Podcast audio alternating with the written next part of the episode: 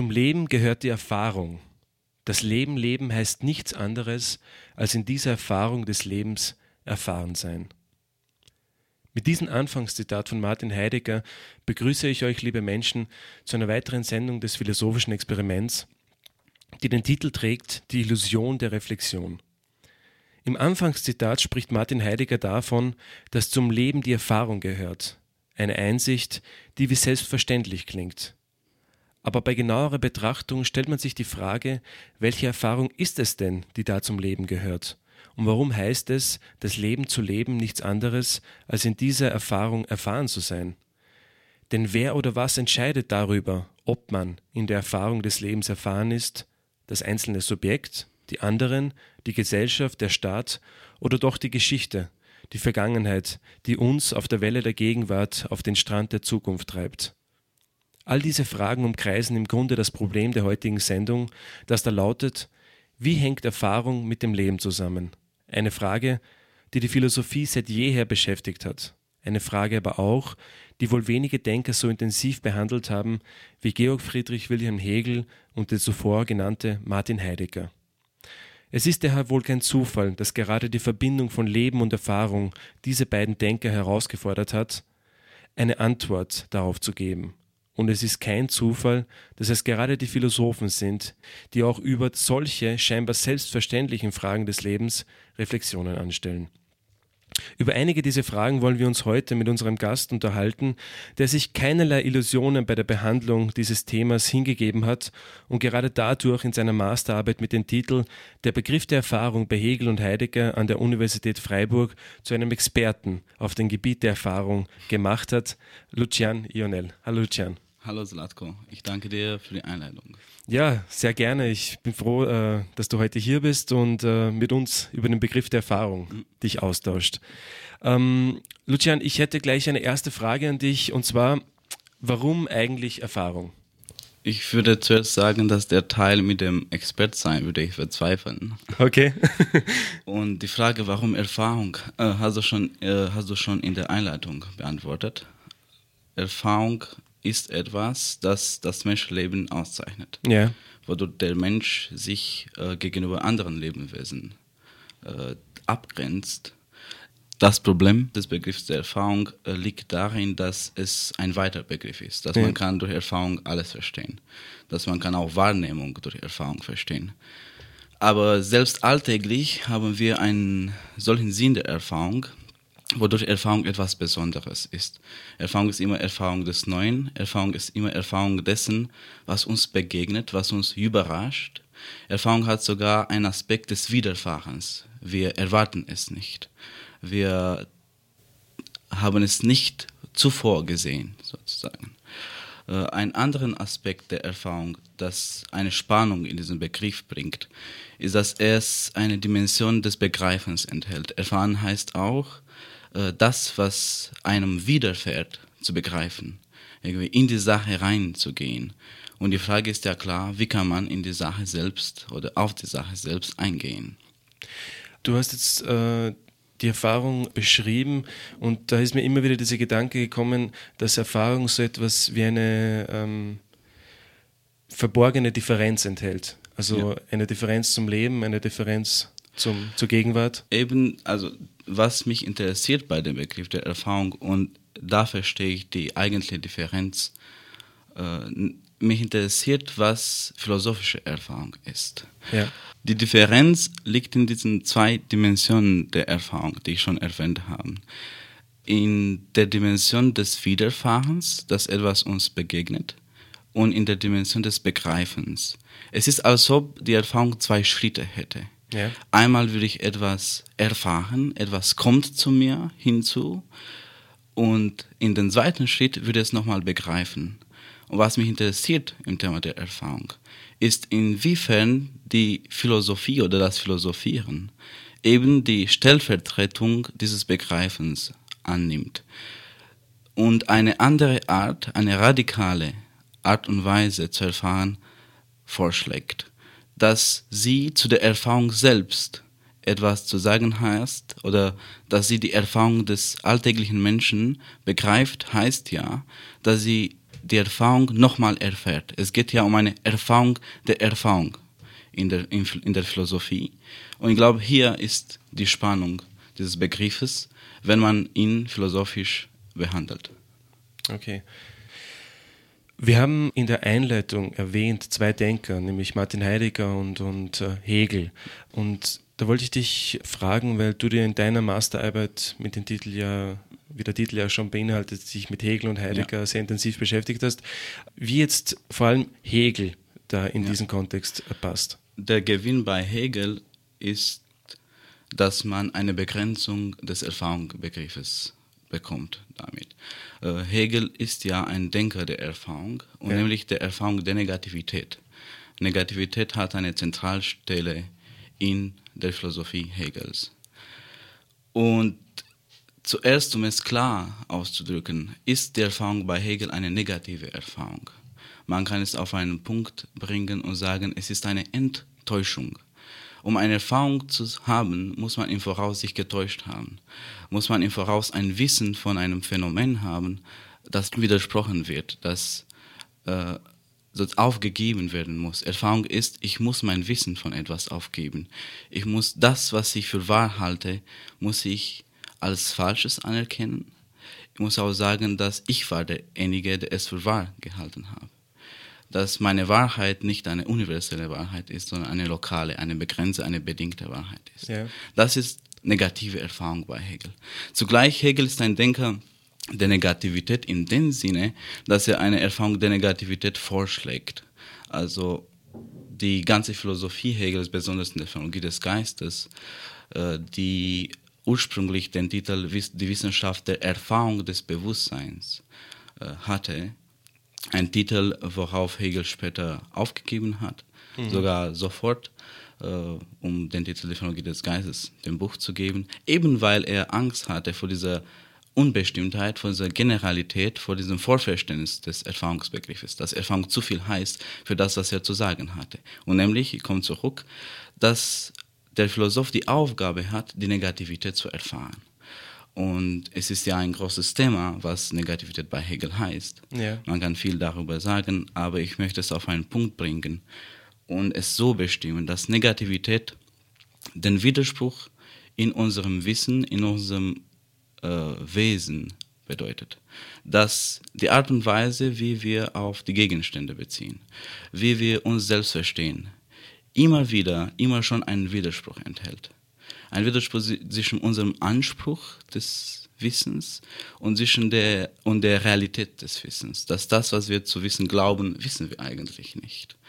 Und das, was wir für Wahrheit haben, ist nicht äh, etwas, dem unser Wissen entspricht. Es ist ein Widerspruch. Es ist ein Leid des Erkennenden bei Hegel. Mhm. Man kann es auch praktisch verstehen als ein tatsächliches Leid, äh, mit dem der Mensch sich begegnet, zum Beispiel der Tod es ist ja eine Tatsache, die man nicht so leicht überschreiten kann oder vermeiden kann.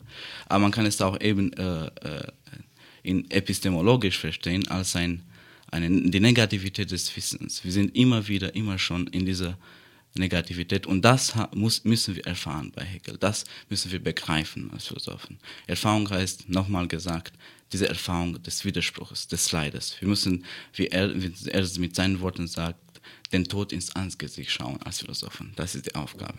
Ja, genau. Und ähm, Hegel schreibt ja einmal äh, in der Phänomenologie des Geistes in der Einleitung, aber nicht das Leben, das sich vor dem Tode scheut und von der Verwüstung rein bewahrt, sondern das ihn erträgt und ihn in ihm selbst erhält, ist das Leben des Geistes. Er gewinnt seine Wahrheit nur, indem er in der absoluten Zerrissenheit sich selbst findet. Und ähm, da will ich jetzt weitergehen und äh, dich fragen, äh, diese Differenz in der späteren Philosophie von Hegel löst sie sich ja in gewisser Weise auf, also es entsteht eine Versöhnung.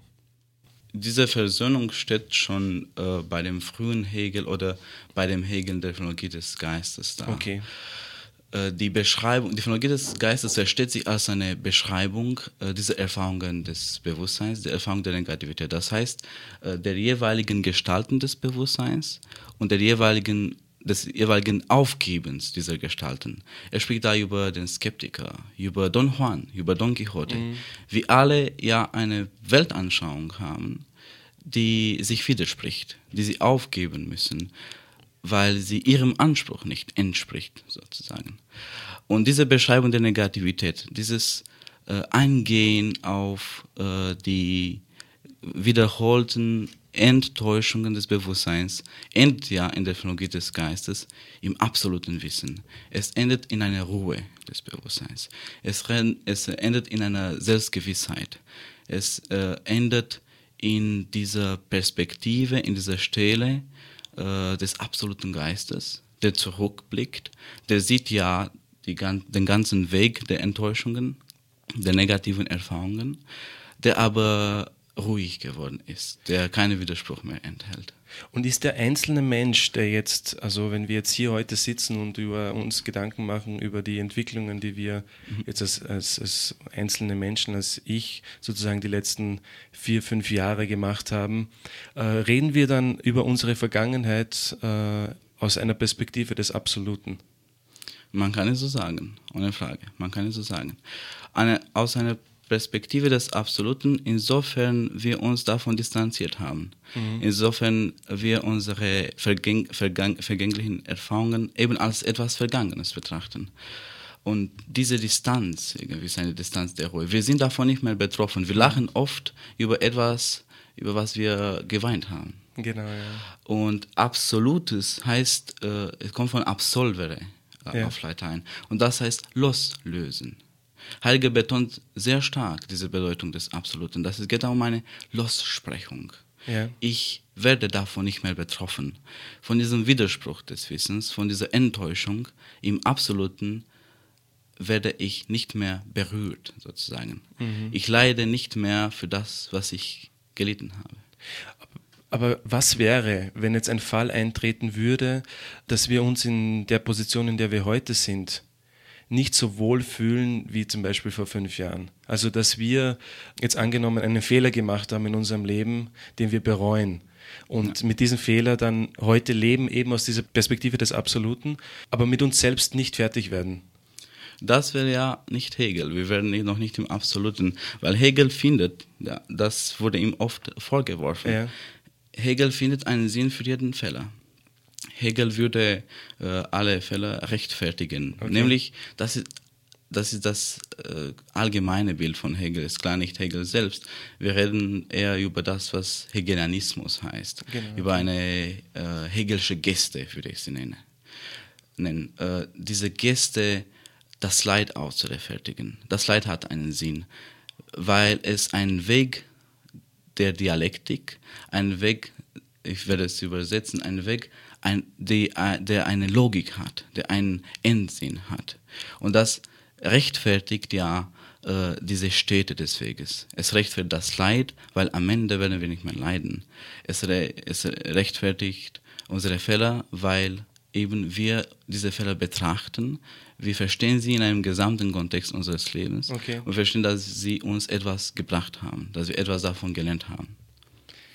Ja, äh, Lucian, also danke mal für den ersten Einblick in die Begriff der Erfahrung und äh, wie Hegel hier in diesen Kontext passt. Wir werden uns am nächsten Teil der Sendung ähm, uns noch näher mit dem Begriff der Erfahrung bei Hegel auseinandersetzen. Wir werden dann Heidegger noch hineinbringen, der hier eine andere Interpretation hat, der Hegel in einer anderen Weise interpretiert. Und ja, ähm, danke erstmal für den ersten Teil und wir spielen jetzt die erste Musiknummer und hören uns dann im zweiten Teil der Sendung. Vielen Super, Dank. danke dir. Ja,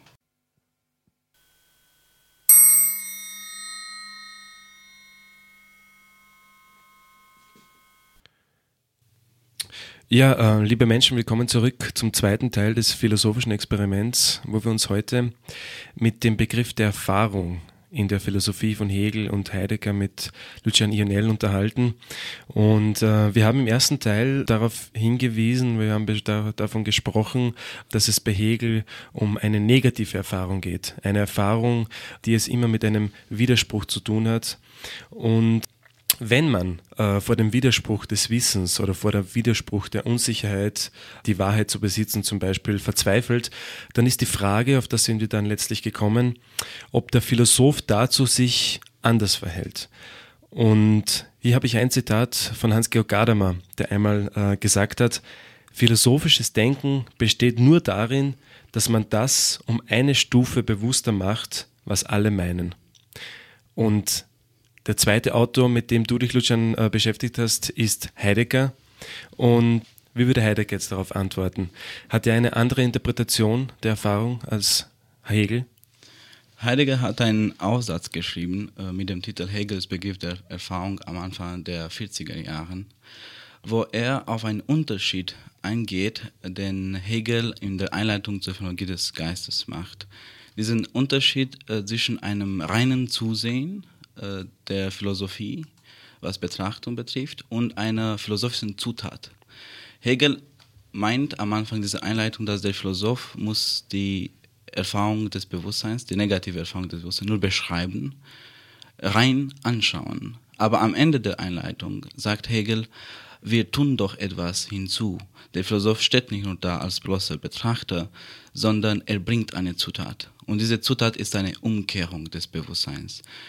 Diese Umkehrung heißt, dass der Philosoph schaut, was hinter dem Rücken des Bewusstseins passiert.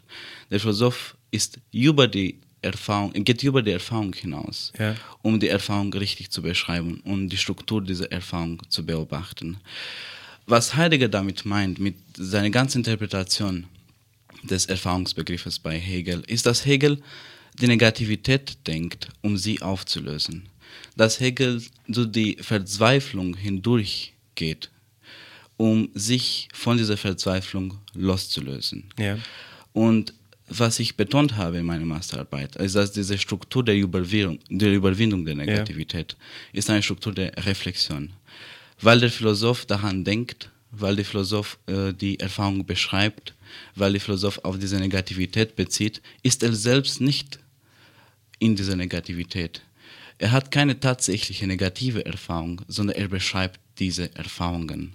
Er geht über die Tatsächlichkeit der negativen Erfahrung hinaus. Also wenn ich das so ähm, richtig verstehe, dann ist äh, der Philosoph derjenige, du hast vorher das schon erwähnt, der hinter den Rücken blickt, also der normale Mensch, der dahin lebt mit seinem Bewusstsein, der sieht das nicht, weil er eben nicht die Notwendigkeit sieht, mhm. jetzt hinter seinen Rücken zu sehen, sein ja. Bewusstsein selbst zu beobachten. Ja. Und der Philosoph hat sozusagen diese Fähigkeit, hinter den Rücken ja. zu blicken, um kann man sagen, Strukturen mhm. zu entdecken, wie Erfahrung sich manifestiert oder Genau, und was dabei der Philosoph verfällt sozusagen in, an, in Angesicht äh, dieses Anspruches von Hegel ist eben die Negativität. Also Hegel nimmt sich vor, die Negativität aufzufassen, in der Zerrissenheit zu bleiben, wie du es ihn zitiert hast.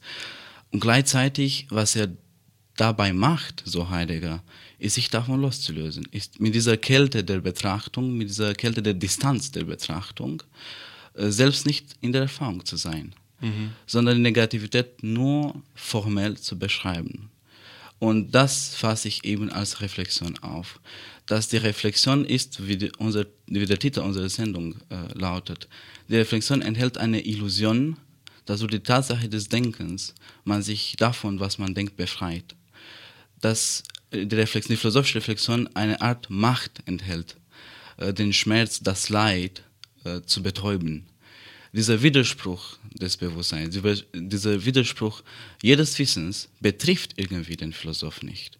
Die philosophische Erfahrung ist sozusagen eine Erfahrung, die die negative Erfahrung zum Gegenstand hat, aber selbst keine negative Erfahrung ist. Es ist nicht sozusagen mhm. eine, eine, eine, eine, ein Wissen, ein widersprüchliches Wissen.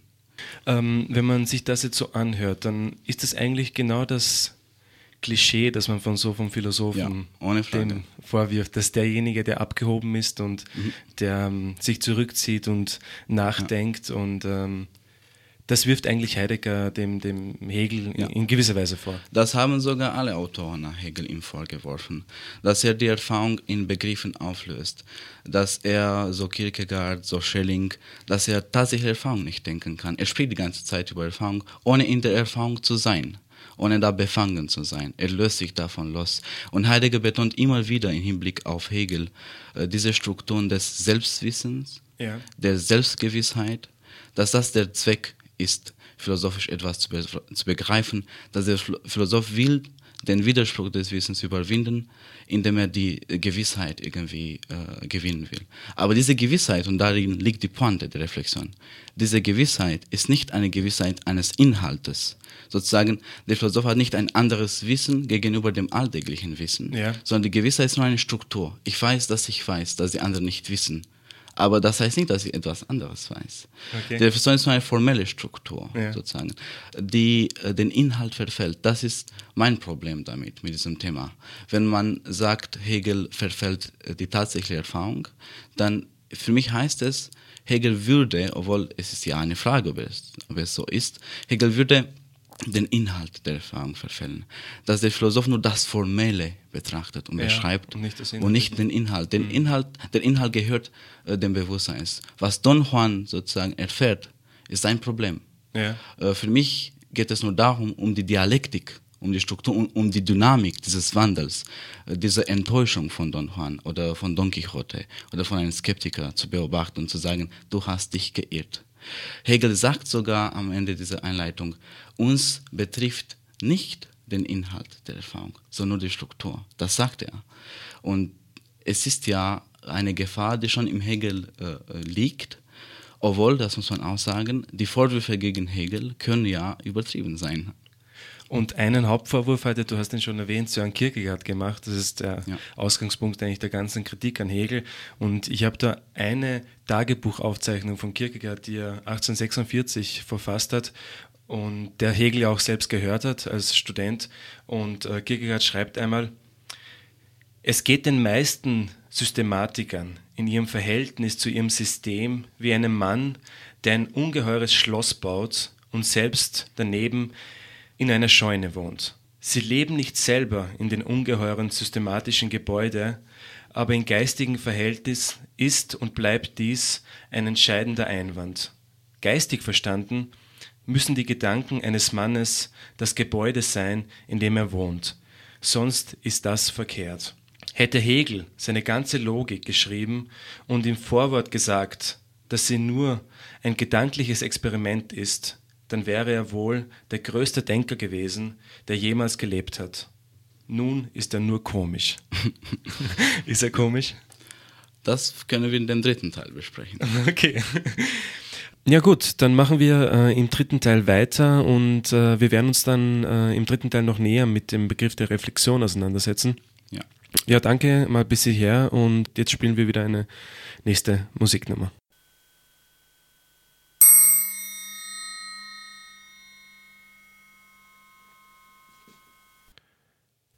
Ja, liebe Menschen, willkommen zurück zum dritten Teil des philosophischen Experiments, wo wir uns heute mit Lucian Ionel, einem Experten im Begriff der Erfahrung, äh, über die Erfahrung in der Philosophie von Hegel und Heidegger unterhalten. Und äh, wir sind in den ersten beiden Teilen darauf gestoßen, dass äh, die Philosophie äh, von Hegel von einer Negativität der Erfahrung ausgeht, einer Negativität, die sich manifestiert in Widersprüchen im Leben, in Widersprüchen zum Beispiel auch im Wissen, dass wir nie uns sicher sein können, dass Wissen auch das letztendliche Wissen ist oder die letztendliche Wahrheit ist. Und äh, wir haben im zweiten Teil dann speziell davon gesprochen, wie Heidegger äh, dieses, diese negative Erfahrung bei Hegel interpretiert, nämlich als eine Art Versöhnung. Heidegger wirft Hegel vor, äh, dass dieser ja gar nicht die wirkliche Erfahrung erfahren will, äh, sondern in formellen Gedanken äh, stecken bleibt und durch diese Formalität ähm, befreit er sich, distanziert er sich von der eigentlichen Erfahrung und äh, wir sind dann auf die Reflexion gekommen, die sozusagen eine Methode ist, um diese äh, Erfahrung zu betäuben. Das hast du, Lucian, ja. äh, einmal kurz erwähnt. Und jetzt möchte ich dich fragen, was meint eigentlich diese Reflexion oder welche Funktion nimmt sie ein in der hegelischen Philosophie? Ich glaube, es ist einfacher zu sagen, was für eine Funktion sie hat, als zu sagen, was sie ist. Denn Reflexion ist nicht bloß philosophisches Denken, ja. sondern ich würde sagen, es ist eine Gefahr oder eine Geste des philosophischen Denkens. Dass das philosophische Denken vor einer Schwierigkeit sich in Reflexion zurückkehrt, sozusagen. Die Funktion ist dabei, die Struktur von einem Phänomen zu äh, beschreiben und den Gehalt dieser Erfahrung zu verfällen. Wenn ich zum Beispiel den Tod nicht als meinen eigenen Tod reflektiere, sondern als einen allgemeinen Tod. Ja, alle Menschen sterben. Ich bin doch nur ein Mensch, deswegen sterbe ich. Diese Distanz, diese Wahrheit ist ja eine Wahrheit, äh, betäubt diese Betroffenheit des Todes. Sie distanziert von der Tatsächlichkeit des Todes. Tod wird im Allgemeinen betrachtet. Und man betrachtet dabei, wie man mit dem Tod umgeht, aber nicht, was sie für den Einzelnen, für mich selbst äh, bedeutet. Man, wird, man spricht immer von dem Tod des anderen, von der Negativität des anderen, von dem Spruch des anderen Wissens, aber nicht von dem eigenen Widerspruch. Das ist ja ein Vorwurf gegen Hegel, dass er die Einzelerfahrung nicht denken konnte.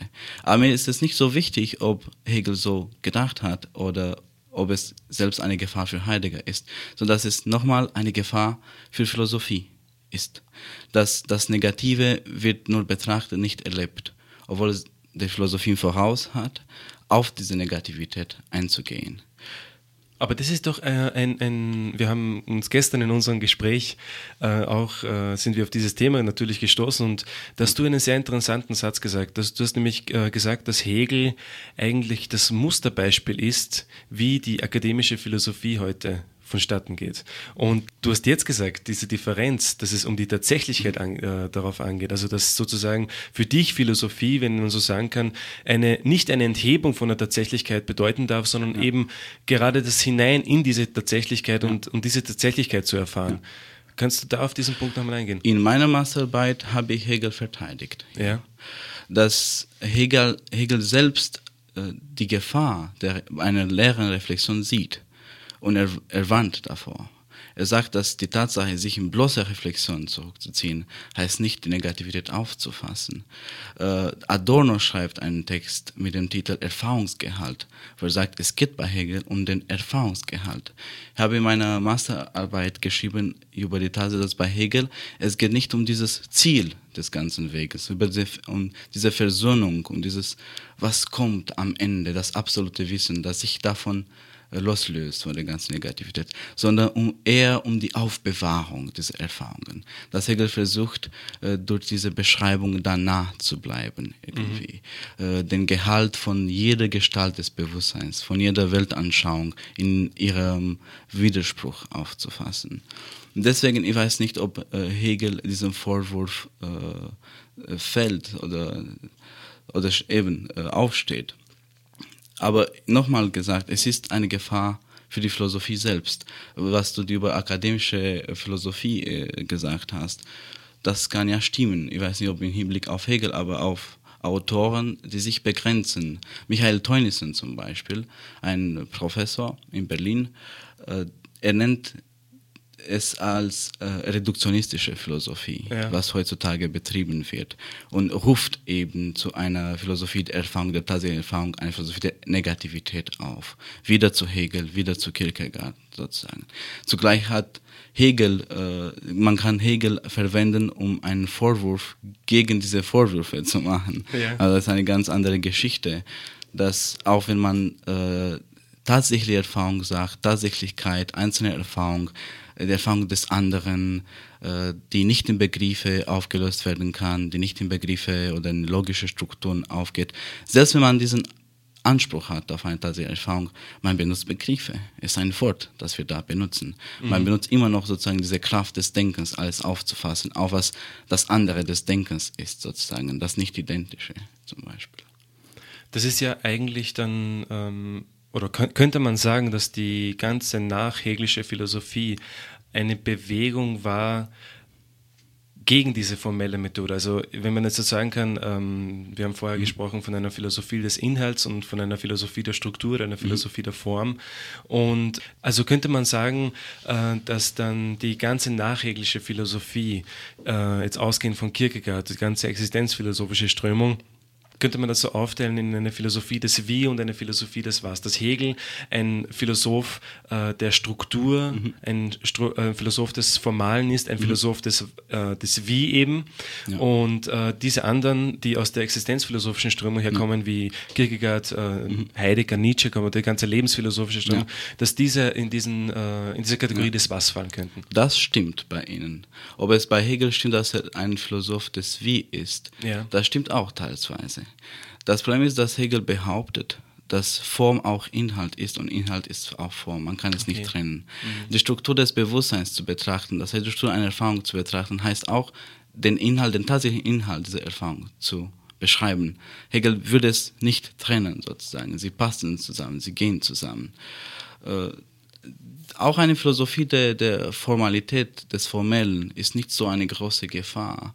So ist nicht äh, eine, es passt sozusagen nicht in dieser Struktur der Reflexion, die ich hier beschreibe, sondern was die Gefahr ist, ist zu glauben, dass zum Beispiel der Freiheit, ist zu glauben, dass der Gedanke, dass wir unfrei sind, uns frei macht. Das ist die Illusion der Reflexion. Mhm. Zu glauben, dass indem ich mein Leid denke, bin ich davon befreit. Das ist eine Illusion. Das ist äh, eine Kraft der Reflexion. Das Problem dabei ist, die Tatsächlichkeit ändert sich nicht. Wenn man nur sagt, dass man weiß, dass man unfrei ist, man bleibt unfrei. Wenn man den Tod ins Angesicht schaut und den Tod denkt, in seiner Bedeutung für unser Leben, in seiner Allgemeinheit, in seiner Unhintergehbarkeit. Er bleibt doch ein Tod. Ich sterbe auch. Ich sterbe nicht desto weniger, wenn ich den äh, Tod denke, philosophisch denke. Ich glaube, das ist ja der Vorwurf, den man gegen diese reflexive Geste machen sollte. Nicht notwendigerweise, dass man sich auf die Struktur auf, also, oder auf den Inhalt konzentriert. Das macht einen Sinn, im Bereich der Erfahrung sozusagen, worauf man sich konzentriert in der Erfahrung. Ob man anerkennt, dass Erfahrung äh, vor allem vorrangig eine Erfahrung, eine Sinnerfahrung ist. Ja. Eine Sinnerfahrung ist und nicht nur eine Art und Weise, wie der Mensch äh, in der Welt umgeht oder mit den Dingen umgeht, sondern eine inhaltliche Erfahrung. Aber ohne diese, ohne diese äh, formelle Erfahrung, diese strukturelle Erfahrung wäre ja Wissenschaft ja fast gar nicht möglich. Wissenschaft funktioniert in gewisser Weise nach allgemeinen Gesetzen, ja. auf die sich dann die Wissenschaftler ja. einigen. Ich glaube auch, das menschliche Zusammenleben in einer Gesellschaft ja. wäre ohne diese, ohne diese Struktur gar nicht möglich. Also wir brauchen in gewisser Weise diese Strukturen. Wir können nicht nur dieses Was leben. Also ein Ausgleich ist auf jeden Fall nötig. Ohne Frage, das stimmt. Und man muss wissenschaftlich dabei bleiben. Philosophie muss nicht riskieren, äh, Dichtung zu werden. Das ist das Problem. Ja. Ohne Frage. Aber das, was fällt, wenn man sich nun wissenschaftlich begrenzt, äh, das Menschenleben zu beschreiben? Äh, Gadamer hat es einmal gesagt, dass wir können den Widerspruch nicht mehr, nicht mehr anerkennen. Das ist die Gefahr dass unsere Wissenschaft auch einen Widerspruch enthält, dass unser Leben widersprüchlich ist, negativ ist, dass wir auch beim Wissen, bei einem wissenschaftlichen Wissen uns täuschen können. Mhm. Und das ist sozusagen die äh, philosophische Aufgabe, auf diese Gefahr des Widerspruchs, auf diese Tatsächlichkeit der Negativität hinzuweisen. Gadamer hat gemeint, wenn man in absoluten äh, äh Wissen gelangt, mhm wenn man dabei verbleibt, eine Ruhe der Selbstgewissheit zu haben, dann macht man keine Erfahrung mehr. Die Bedingung der Erfahrung ist eben Negativität. Die Bedingung der Erfahrung ist der Widerspruch. Die Bedingung der Erfahrung ist, wir täuschen uns, wir haben Ansprüche und wir verfehlen sie. Und wir gehen von einer Gestalt zu den anderen. Wir, wir sind sozusagen ein dynamisches Wesen, das unser Erkennen aufgeben und neue Versuche zu erkennen aufnehmen. Jetzt habe ich deinen Gedanken, wer ist für Hegel eigentlich dann das Ideal oder das Absolute oder wie er das dann äh, nennen möchte, äh, wenn man hier diesen Ausgleich schaffen könnte zwischen Inhalt und Form, in dem Sinne, dass man sich dann äh, in einem Moment befindet, wo diese beiden Aspekte oder diese beiden Gegensätze sich auflösen. Ja. Für ihn im absoluten Wissen löst sich der Gegensatz zwischen Gegenstand und Wissen, zwischen Subjekt und Objekt absolutes Wissen heißt, es gibt nicht mehr die Trennung mhm. dazwischen. Die Frage ist eben, wenn sich diese Trennung, diese Differenz auflöst, ob man noch dabei eine Enttäuschung erfahren kann, ob man noch dabei diesen Zwiespalt erfahren kann. Und kann man nicht eben. Mhm. Man ist versöhnt. Man glaubt die Wahrheit selbst, die Sache selbst, das Wesen der Sachen zu wissen. Aber ist es nicht auch so, dass äh, gerade diese Erfahrungen, äh, die, die, du jetzt hier beschrieben hast, dieser Ausgleich, der dann im Leben sich manchmal mhm. zeigt, dass ähm, Hegel vielleicht gemeint hat, dass gerade diese Erfahrungen auch nur zeitweise in einem Leben, in einem menschlichen Leben sich vollziehen können und immer wieder dann in diese Differenz fallen müssen, um sozusagen wieder zu ermöglichen, dass man diese absolute Erfahrung überhaupt machen kann. Ja, das ist doch im Leben auch so. Also wenn man ein gutes Buch liest, wenn man ein, ja. ein, ein, ein, Musikstück hört und dann auf einmal ja. sich in einer äh, Erfahrung, so in einer gewissen Kairos-Erfahrung sich findet, wo dann das Vorher und danach sich auflöst, genau in diesem Augenblick, dann fühlt man das auch in gewisser Weise absolut. Aber das ist doch nicht immer möglich. Also wenn es ein Augenblick wäre, wäre schön. Man könnte das absolute Wissen so äh, äh ausdeuten, dass es geht um etwas, das wir ab und zu erfahren. Genau. Wenn wir von der Negativität äh, uns loslösen für Augenblicke der Versöhnung und dann fallen wieder in den Widerspruch. Aber alle Interpreten von Hegel haben gemeint, er will doch das Endziel. Bei ihm hört es auf irgendwie. Okay. Also die These von Gadamer ist es, dass Erfahrung kann nur dann Erfahrung sein, wenn sie nicht aufhört, wenn Negativität nicht aufhört, wenn sie kein Endziel hat, kein absolutes Wissen am Ende dieses Weges sozusagen. Aber die Pointe ist, dass dieses, dieser Weg hat einen, einen Zweck, hat eine Versöhnung am Ende, weil der Philosoph da ist, um zurück zu unserem Thema zu kommen, weil der Philosoph reflektiert. Nicht das Bewusstsein gelangt zu diesem absoluten Wissen, sondern der Philosoph ist derjenige, der in dem er beschreibt, in dem er anschaut, kommt er zu dem absoluten Wissen, reflexiv, weil er alle Formen des Bewusstseins durchgeht. Äh, erreicht er dieses absolute Wissen. Er ist der Philosoph, der sich davon trennt. Nicht, weil er alles weiß, sondern weil er alles gesehen hat und sich davon befreit hat, von der Negativität. Ja, Lucian, vielen Dank also für diesen Teil und wir werden dann im nächsten Teil jetzt auf die Konsequenzen dessen, was wir jetzt besprochen haben, eingehen.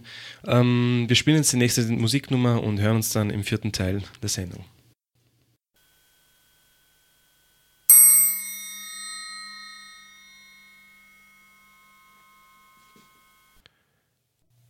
Ja, liebe Menschen, willkommen zurück zum vierten und letzten Teil des philosophischen Experiments, wo wir uns heute über den Begriff der Erfahrung in der Philosophie von Hegel und Heidegger mit Lucian Ionel auseinandergesetzt haben. Und ähm, Lucian, wir haben im dritten Teil jetzt davon gesprochen, wie man Hegel in gewisser Weise verteidigen könnte. Und da ist ja eigentlich der Haupteinwand derjenigen Philosophen, wir haben ja vorher von Adorno, von Kierkegaard gesprochen, äh, von derjenigen Philosophen, die das Was betonen, im Gegensatz zu diesem Wie, zu den Strukturen, zu den Formellen, äh, von der äh, Hegel ausgeht. Ihr Haupteinwand gegen äh, Hegel und gegen diese Struktur oder formale Philosophie ist ja der, dass man das Was des tatsächlichen Lebens, das Was der eigentlichen menschlichen Erfahrung durch diese strukturelle nicht fassen kann.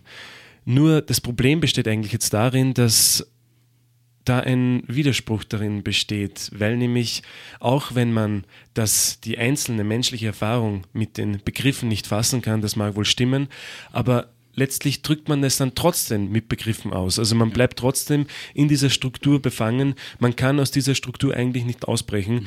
Und jetzt wollte ich dich fragen, bleibt dann als letzte Konsequenz eigentlich nur noch mehr das Schweigen, oder? Ja, es ist eine Frage, ob die Philosophie in einem Gefängnis bleibt. In der, der, die, dieses Gefängnis besteht in der Tatsache, dass die Philosophie immer eine Erfahrung zweiter Ordnung ist. Eine Erfahrung, die begreift das Erfahren des Bewusstseins. Und solange es das tut, verfällt es irgendwie das Erfahren des, der ersten Ordnung. Und es ist ja eine offene Frage, ob das Begreifen immer wieder die von Philosophen angestrebte Unmittelbarkeit und Faktizität des Lebens äh, verfällt. Das ist eine offene Frage. Und ob man eben, weil das Begreifen, was etwas zu sagen, das verfällt, ob man nicht in Schweigen äh, gelangen sollte. Mhm. Das ist eine Option von den Spätheidegger. Er selbst hat diesen Schatten der Negativität und der Dialektik hinter sich. Er hat Vorwürfe Gadamer macht sie, dass Struktur und Grundgedanken von Heideggers Philosophie dialektisch zu verstehen seien. Und Heidegger hat diesen Auftrag, die Faktizität zu erfassen. Aber er hat es gesehen, dass man kann es nicht begreifen, man kann nicht den Gehalt irgendwie unmittelbar ausdrücken, sondern man kann nur darauf hinweisen. Die Philosophie ist ein Hinweisen. Die Philosophie, die spricht, kann nicht den Gehalt äh, unmittelbar äh, begreifen, sondern kann nur darauf hinweisen, dass es eine Erfahrung gibt, dass ein Sinn sozusagen äh, gewinnt, dass es einen Gehalt hat worauf die Philosophie eingehen will, aber gleichzeitig in dieser Herangehensweise dasselbe verfällt. Ich glaube, Heidegger hat einmal geschrieben im Büchlein, was ist das, die Philosophie? Da schreibt er einmal, äh, die Philosophie kann nichts beweisen, aber so manches weisen. Ja. Also eben das, was du ja. jetzt immer erwähnt Es geht immer um diese Worte wie verweisen, hinweisen, wie zeigen. Man muss zeigen, dass es etwas gibt da. Man muss den Blick darauf richten. Aber mehr anscheinend nicht. Und deswegen ist ja eine Option von seiner Spätphilosophie, sich in Gelassenheit auszuruhen, zu erholen. Ja. Mhm. Nach dem Versuch eben die Faktizität des Menschenlebens aufzufassen. Ist das, glaubst du, eine Option, die als einzige noch der Philosophie übrig bleibt? Nach Heidegger wahrscheinlich schon. Nach Heidegger schon, obwohl er einlädt, er meint, er würde eine neue Richtung der Philosophie eröffnen. Ja. Aber er kann noch nicht diese Wege klar zeichnen, worin die neue Philosophie, das neue Denken, er nennt es nicht mehr Philosophie, sondern Denken, bestehen würde. Das kann er nicht äh, sagen. Äh, aber wenn die Philosophie nur einem Hinweisen bleibt, das ist auch zu wenig. Zu sagen, äh, es gibt etwas da, das wir nicht erfassen können. Es gibt diese Differenz, die man denken soll, zwischen Begreifen und Erfahren. Und solange man sich mit Begreifen beschäftigt, verfällt man irgendwie das Erfahren. Aber es ist eine Frage, ob die Philosophie, die Philosophie heutzutage nur das sein kann oder ob es eben andere Versuche nehmen könnte, das zu Denkende, das zu Erfahrende mhm. zu, zu gewinnen. Und es ist die Frage, wir wissen nicht zuerst, was überhaupt dieser Gehalt ist. Wir reden die ganze Zeit über den Inhalt und Gehalt, aber das können wir auch nicht sagen. Wenn wir das sagen, wir benutzen Worte, wir sagen Negativität, wir sagen Tod, wir sagen Leid, aber gleichzeitig wir können es nicht so unmittelbar, sondern so tatsächlich ausdrücken. Wir können nur darauf nochmal hinweisen. Und was die Philosophie aber wieder zu gewinnen hat, ist äh, diese Differenz nicht zu vergessen mhm. und äh, das Leid nicht zu betäuben oder nicht versuchen zu betäuben. Das kann sie machen. Einen anderen Umgang mit dem Leid, einen anderen Umgang mit dem Tod, der, der sich nicht mehr in Begriffen äh, auflösen lässt. Heidegger hat doch auch einmal äh, erwähnt, um noch einmal daran einzuhaken, dass die Philosophie zu Ende sei und dass sie sich ja. aufgelöst hätte in den Einzelwissenschaften. Ja, das hat er äh, gemeint in das Ende der Philosophie und die Aufgabe des Denkens in einem Band, der den Titel zur Sache des Denkens trägt. Und eben, was sie schon gesagt hat, dass die Philosophie dort die Lichtung als Gegenstand hat, die Offenheit, dass es überhaupt etwas gibt. Wir müssen uns darauf beziehen, äh, irgendwie zu blicken, hinzublicken, dass es etwas gibt. Dass es diese Möglichkeit des Begreifens gibt und des Erfahrens und nicht mehr. Und jetzt wollte ich dich fragen am Ende der Sendung, du hast ja eine These vertreten oder du willst auf eine Frage hinaus, nämlich äh, auch in deiner Masterarbeit, nämlich auf die Frage, mh, hm, wie kann Philosophie wieder eine Erfahrung sein? Und da wollte ja. ich dich fragen, was du da für eine Antwort hast. Diese Frage kann ich noch nicht beantworten. Mhm. Es ist eine Frage und Philosophie muss oft beim Fragen bleiben. Ja. Aber das mit Nietzsche versuchen, als ein Gegenmodell zu einem Hegelschen Umgang mit der Negativität. Ein Nietzsche, der nicht versöhnt, sondern fröhlich ist mhm. über das Leid. Mhm. Ein Nietzsche, der das Leid bewahren will, in dieser Erfahrung, die sich doch an das Leid, am Leid freut. Mhm. Es ist es, es gibt einen Hauptsatz äh, von, äh, von Nietzsche, der sagt, das Leiden als Lust zu empfinden. Darin liegt eine Tragik. Da, es ist, wir müssen uns nicht versöhnen, wir müssen nicht das Leid rechtfertigen, sondern uns fröhlich darauf beziehen, dass es Teil unseres Lebens ist. Also diese Spannung aufrechtzuerhalten im Ja, Leben. diese Spannung, nicht genau. aufzulösen, also Genau. in irgendeiner Weise. Ja. Und, und ich, für mich klingt immer, also dieses Absolute, Mhm. könnte man ja nach bei Hegel eigentlich in Klammer Gott setzen, oder ja, nicht? es ist die Stelle Gottes, die nochmal der Philosoph annehmen möchte. Und Nietzsche sozusagen als Gegenbeispiel, dass du auch jetzt in deiner weiteren wissenschaftlichen Arbeit, in deiner Doktorarbeit ähm, ausarbeiten Ja. willst. Nietzsche ist eben gegen einen phil- philosophischen Versuch, reflexiv sich von dem Leid, von der Negativität loszulösen, äh, das Leid zu rechtfertigen. Er ist derjenige, der sagt, es ist ja Leben, äh, das eine Spannung enthält. Es ist ja Leben, das eine ständige Unwahrheit bewahrt. Das ist ja Leben. Wir können es nicht auflösen. Wir können nicht, wenn wir das tun, dann werden wir unlebendig oder lebensfern oder lebenswidrig. Also, wenn ich jetzt am Ende zusammenfassen darf, ist deine Antwort oder ist der Weg, auf dem du die Antwort, die mögliche Antwort deiner Frage, nämlich wie philosophische Erfahrung wieder möglich ist, bei Nietzsche finden willst? Ich hoffe es. Ja, Lucian, also vielen Dank für die heutige Sendung. Es hat richtig danke Spaß dir gemacht. auch. Ja, hat es. Und ähm, wir wollen, bevor die Sendung jetzt endet, mit den Literaturhinweisen äh, enden. Und zwar ähm, schlage ich jetzt einmal vor, das äh, Werk von Martin Heidegger über den Humanismus. Und da ist jetzt der vierte Teil, den wir besprochen haben, ähm, sehr eingehend eigentlich, äh, wird da eingegangen und besprochen. Und da wollte ich dich fragen, äh, Lucian, was würdest du äh, den Menschen vorschlagen, die sich noch näher mit dem Thema beschäftigen wollen? Wer will, kann die Wissenschaft der Logik von Hegel lesen. Ansonsten, wer heiter bleiben will, kann die fröhliche Wissenschaft von Nietzsche lesen. Jedenfalls der Text, der Haupttext unserer Sendung war die Einleitung von Hegels Theologie des Geistes. Und man kann die Einleitung äh, ja, sich anschauen. Okay.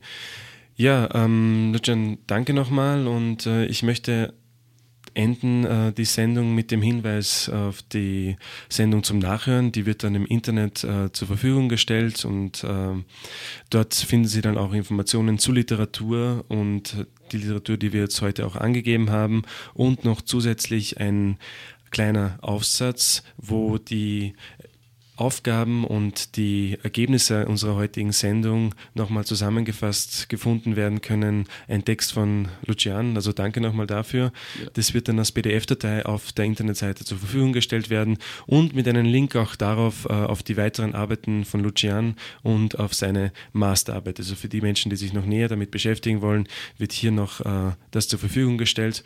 Und ich möchte die Sendung beenden wiederum mit Heidegger. Wir haben mit Hegel äh, uns mit Hegel in der Mitte der Sendung beschäftigt. Wir haben angefangen mit Heidegger und ich ende jetzt mit Heidegger, mit einem Zitat von Heidegger, das die Sendung eigentlich jetzt nochmal auf den Punkt bringen soll oder auch nicht. Man weiß es ja nie in der Philosophie.